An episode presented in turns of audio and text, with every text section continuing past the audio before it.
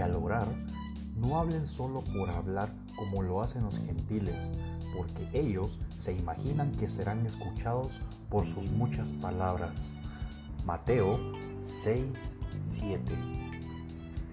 En la nota de hoy, ¿por qué no me escuchas Dios? Oramos y no hay respuesta. O simplemente sentimos que hablamos solos. Mi pregunta sería, ¿estás orando con fe en que Dios te escuchará? ¿Crees verdaderamente en que Dios puede responderte?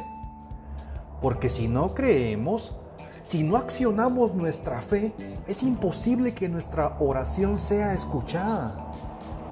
Y muchas veces cuando hablamos con Dios, estamos hablando, hablando y hablando, pero nuestra mente está en otro lado, pensando en imágenes e ideas de los problemas que vivimos día a día o simplemente ideas que no vienen al caso. Eso no es oración. No es tener deseo de realmente entablar una charla con Dios.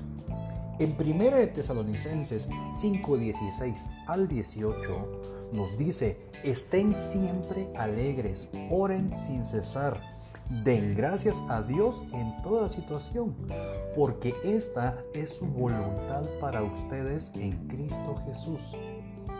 Tener siempre una convicción que Dios está bajo control, creyéndole, depositando nuestra fe en Él y dando gracias por todo. Ese es un corazón agradecido, ese es un corazón alegre. No por tener riquezas o lo que siempre soñó, sino tener a Dios por sobre todo. Primera de Juan 5:14 dice, esta es la confianza que tenemos al acercarnos a Dios, que si pedimos conforme a su voluntad, Él nos oye. No nos acerquemos a Dios por lo que Él nos puede dar, acerquémonos a Dios por lo que Él es.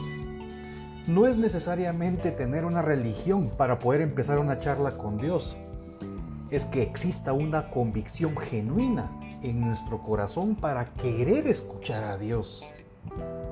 En su palabra leemos en Jeremías 33:3, clama a mí y yo te responderé y te daré a conocer cosas grandes y ocultas que tú no sabes. El poder de los hijos de Dios está en la oración. Que Dios te bendiga.